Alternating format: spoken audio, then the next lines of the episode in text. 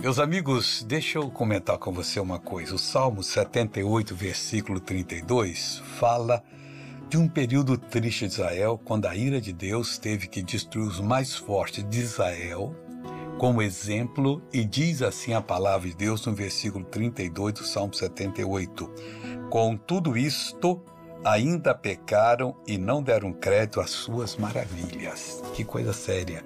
Deus queria fazer muito mais do que eles tinham visto, mas eles preferiram virar o pensamento contrário, acreditar nas mentiras do inimigo. Mesmo Deus tendo executado o juízo, que é um lembrete para nós que ele vai executar o juízo, eles não deram crédito às maravilhas de Deus e continuaram a pecar. Você sabe que quem não dá crédito aos sinais de Deus, eu não quero nem saber disso. Tem dinheiro, eu posso me tratar no melhor médico, posso fazer isso. Essa pessoa vai ter um problema na vida tremendo. Nós temos que fazer a vontade de Deus e dar crédito às maravilhas. Agora vamos orar para Deus fazer mais maravilhas? Deus de maravilhas, oramos a Ti em nome de Jesus e eu te peço Preserva essa pessoa, Deus, a fé dela, a pureza da fé.